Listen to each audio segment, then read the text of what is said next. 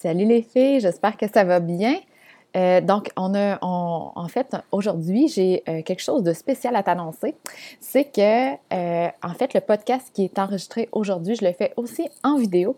Puis, vice-versa, la vidéo est aussi en podcast parce que cette semaine, c'est une semaine spéciale pour l'ouverture du Mastermind Momentum pour l'ouverture, en fait, euh, pour que tu puisses déposer ta, candidature, j'ai décidé de faire une semaine avec laquelle, à chaque jour, il y aurait une vidéo pour t'aider dans ta business, pour te débloquer. Parce que c'est ça en bout de ligne. Hein.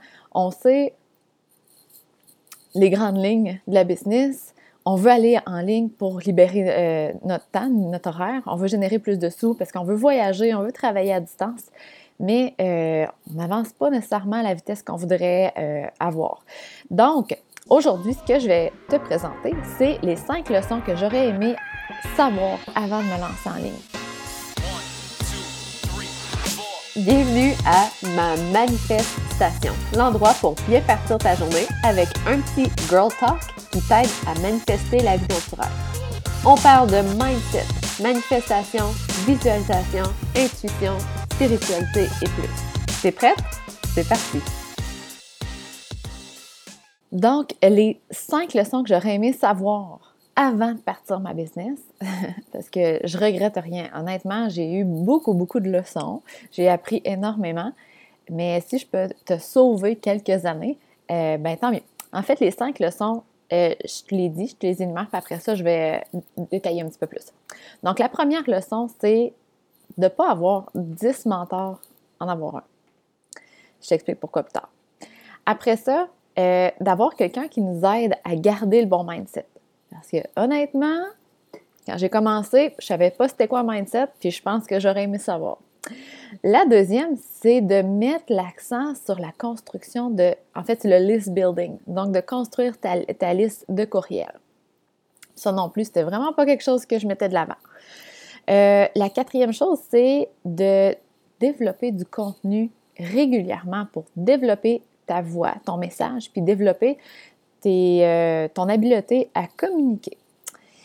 Et la dernière, c'est de commencer, même si c'est pas parfait, si c'est pas très clair ce que tu veux faire. Donc, la première, avoir un mentor et non 10. Ce que je veux dire par là, c'est que quand j'ai commencé je suivais Amy Porterfield, euh, euh, Gary Vee.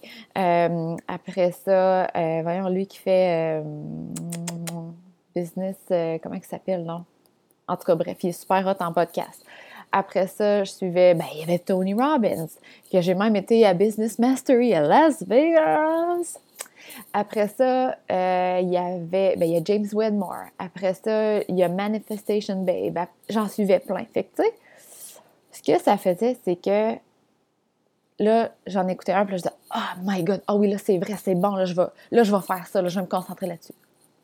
La semaine d'après, j'écoutais un podcast ou une vidéo. Ah oui, c'est vrai, là, je devrais, je devrais commencer un podcast, c'est une bonne idée, parce que chacun prône, euh, prêche pour sa paroisse. En fait, c'est bien correct. Hein? Chacun a sa façon de faire, puis sa façon de fonctionner, puis chacun a un chemin vers le succès différent. Ce que j'ai appris de tout ça, c'est que c'est mieux d'en choisir un, un qui a vraiment le style exact euh, de message ou de business que tu vas avoir. Un qui a un, parcours similaire à toi ou euh, en fait que tu apprécies, que en fait que, c'est vraiment à ça que tu aspires. Trouve ce mentor-là. en fait, quand je parle de mentor, c'est pas nécessairement une personne que tu vois euh, en personne, mais ça peut être quelqu'un, euh, tu sais, comme Mary Forleo, qui est une queen de business en ligne. Ça peut être Tony Robbins. Mais il faut que tu en suives juste un pour pas te mêler à travers toutes les actions que tu dois faire. Puis peu importe, il n'y a pas de mauvaise décision. C'est juste que ça va te permettre de vraiment focuser sur une chose au lieu de 10 000 affaires puis de changer tout le temps d'idée. Donc, si je peux te donner ce conseil-là, trouve-en un ou une que le type de business euh, qui fait ou qu'a fait, c'est vraiment ça que tu veux faire, qui t'inspire, qui c'est vraiment un, modèle pour toi. Puis suis juste cette personne-là. Les autres, hmm, mets de côté pour le moment. Puis euh, essaie-le pour une coupe de mois. si après, tu dis, bah, finalement, on dirait que ça m'inspire plus. Ben, tu pourras changer, mais reste, euh, avec cette, euh, ce mentor-là une coupe de mois, juste pour aligner tes actions, puis éviter de faire 10 000 actions n'importe où, puis de changer d'idée euh, tout le temps. Après ça, avoir quelqu'un qui nous aide avec notre mindset, moi, ça m'a pris du temps avant de savoir de un que ça prenait un bon mindset pour la business. En fait, en tant que kinésiologue, je savais le, la valeur d'un bon mindset pour s'entraîner, avoir des bonnes habitudes de vie et puis garder la motivation. Sauf que quand j'ai commencé ma business, j'avais la prétention de tout savoir. Ah, écoute, c'est pas compliqué de la business, n'importe qui peut faire ça, puis moi, j'ai pas de problème avec ça. Mais j'étais bourrée de, de fausses croyances, de peur, de. Puis, en fait, j'étais pas au courant. Je, je m'apercevais pas de ça, comment que mon mindset, il me posait des problèmes. Puis, je savais pas non plus que ça allait être vraiment d'avoir quelqu'un de l'extérieur qui t'aide. Parce que quand tu es en dessous de ton nez, tu ne vois pas. Tes fausses croyances, ça te paraît comme des faits. Ben, ben oui, il faut travailler fort pour construire un business. C'est pas facile, puis moi, je travaille fort. Mais c'est pas vrai. Ça peut être simple, ça peut être facile. Tu peux travailler deux jours par semaine, puis que ça fonctionne. Tu peux travailler. Je, connais, ben, je connais. Il y a un entrepreneur en ligne qui travaille en finance. Il travaille une heure par semaine. C'est sûr qu'il a travaillé quelques heures avant, bien, quelques heures de plus par semaine pour construire sa business, pour que ça fonctionne, mais du moment que ça fonctionnait bien, que sa business roulait bien, il travaille une heure par semaine, ça fonctionne bien. Mais moi, j'avais des fausses croyances qui m'empêchaient d'avancer. C'est vraiment quand j'ai eu quelqu'un qui m'a mis mes fausses croyances en pleine face, qui fait Oh, ah, ouais, c'est vrai que moi, je pensais ça, puis j'avais des blocages au niveau de l'argent aussi. Alors, c'est difficile de gagner de l'argent. Puis, c'est quand je me suis aperçue vraiment de ça que j'ai pu, de un, les reconnaître, reconnaître que c'était pas vrai, les fausses croyances. Puis, de deux, ben, les changer. Puis, ça, tu te poses des meilleures questions, puis tu restes pas dans tes peurs. Quand tu t'aperçois que finalement, tu vas pas de l'avant parce que tu as peur que les autres te jugent, euh, au lieu de dire, voyons, comment ça, je procrastine tout le temps, je fais ça, mais je veux, je suis motivée, puis pour créer ma business de rêve, puis je, je comprends pas, je, je réussis pas à mettre les actions, je, je réussis pas à faire ma vidéo par semaine. Mais ben, qu'est-ce qui se cache derrière ça? C'est probablement la part du jugement. Ah, mais là, je suis pas naturelle. Ah, mais là, euh, j'ai pas eu ma nouvelle teinture. Ah, mais là, je suis un peu dodu. Ah, mais là, je bafouille, puis je dis des pis, puis des e, puis là, qu'est-ce que le monde va dire? J'ai pas l'air professionnel. C'est ça qui se cache derrière la procrastination. Donc, tout ça pour dire qu'avoir quelqu'un qui te guide, qui te, qui te fait des reflets, tu sais, qui te pose des questions comme ben, qu'est-ce qui t'empêche d'avancer, pourquoi tu as peur, ainsi de suite, ben finalement, ça t'aide à poser les bonnes actions. Fait que tu avances beaucoup plus vite que si tu restes avec tes peurs que tu connais pas. Ensuite, la troisième chose, c'était list building. Alors, ça, heureusement, j'ai quand même commencé, j'ai pas commencé tout de suite. Moi, je pensais qu'il fallait avoir un gros following sur Facebook, comme plusieurs pensent. Mais l'affaire la plus la plus importante, c'est de construire ta liste. Tu n'es pas obligé d'avoir une grosse liste, mais ta liste, c'est vraiment les gens qui disent Ah, ce que tu donnes là, c'est vraiment intéressant, je veux en savoir plus, je te donne mon courriel. Ça, c'est quand même très, très, très choyé que tu reçoives le courriel de quelqu'un. Parce que ça, ça veut dire oui, tu peux m'envoyer de l'information. C'est quelqu'un qui est quand même très intéressé. Ça, c'est la première raison. La deuxième, c'est que faut pas que tu dépendes de Facebook puis que de son algorithme euh, ou d'Instagram, la même chose, pour que les gens, tes followers, puissent recevoir le contenu. Si par exemple, tu fais une super vidéo avec l'information qui est vraiment, vraiment du contenu qui est super hot, que tu sais que ça va aider les gens de ta communauté, tu mets ça sur Facebook, puis il y a 13% de tes followers qui le voient.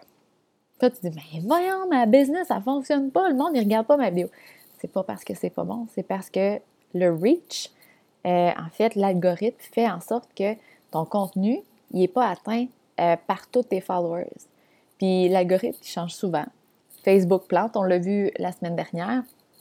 Donc, il ne faut pas que tu dépendes de ça pour euh, faire voir ton contenu, pour partager ton contenu. Puis en fait, ce qui est plate avec ça, c'est qu'il y a beaucoup de tes followers qui veulent en savoir plus, puis que tu les empêches de voir ton contenu à cause euh, que tu n'as pas de liste de courriel. Donc, euh, puis la dernière chose, c'est que c'est sûr que ça, c'est moins important quand tu commences dans les débuts, mais c'est quelque chose qui va être important de faire pour optimiser ta business plus tard. C'est que quand tu vas avoir une liste de courriels, tu vas pouvoir la segmenter.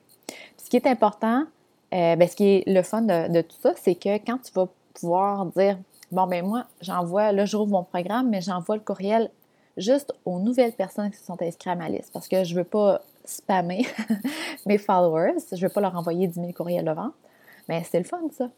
Mais l'autre chose aussi que tu peux faire, c'est par exemple dire euh, j'envoie un rappel que le programme, il reste par exemple deux jours euh, pour s'inscrire, juste à ceux qui ont cliqué sur la page de vente. Donc, encore une fois, tu envoies juste des courriels euh, aux personnes qui sont intéressées. Donc, ça, c'est quelque chose qui est vraiment intéressant de faire. Mais comme je te dis, c'est vraiment, c'est pas important tout de suite si tu pars ta business, mais quelque chose qui est le fun à optimiser en cours de route. Donc, pour toutes ces bonnes raisons-là, il faut vraiment que tu te concentres pour construire ta liste dès le début. Ça, il y a plein de choses que tu peux avoir gratuitement. Tu n'es pas obligé de payer des milliers de dollars. Et tu dis, ah, mais là, j'ai pas 50 pièces par mois à payer. Ben, c'est correct. Tu peux le faire avec MailChimp, c'est gratuit. Euh, pense que c'est jusqu'à 1000 subscribers, mais je suis pas sûre. En tout cas, bref, tu peux aller voir. Il y a plein d'autres. Moi, j'utilise personnellement ConvertKit, puis je l'adore. Donc, ça, c'est des détails en passant, le choisir le logiciel. Là. Il y en a qui cherchent pendant des heures, puis ils regardent les reviews, puis là, il faut choisir le meilleur. Prends-en un, continue avec pendant une couple de mois. De toute façon, ça sort tout. Il n'y en a pas qui sont parfaits, parfaits, parfaits, puis qui ont toutes les qualités du monde. Ils sont tous utilisés par beaucoup d'entrepreneurs, donc sont tous bons. Prends-en un, il envoie tous des courriels. Ensuite, euh, le quatrième, là, je, regarde mon ordinateur, je m'étais écrit des petites notes. Le quatrième, c'était de développer du contenu de, façon régulière pour, de un, établir une relation avec tes, euh, ta, communauté. Puis de deux, pour développer ta voix, ton message. En fait, dans les débuts euh, de ma business, j'ai quand même commencé tôt à rédiger des articles de blog. Mais j'avais aucune idée de ce que je faisais. J'avais aucune idée comment, euh, comme développer le contenu. J'y allais vraiment au pif.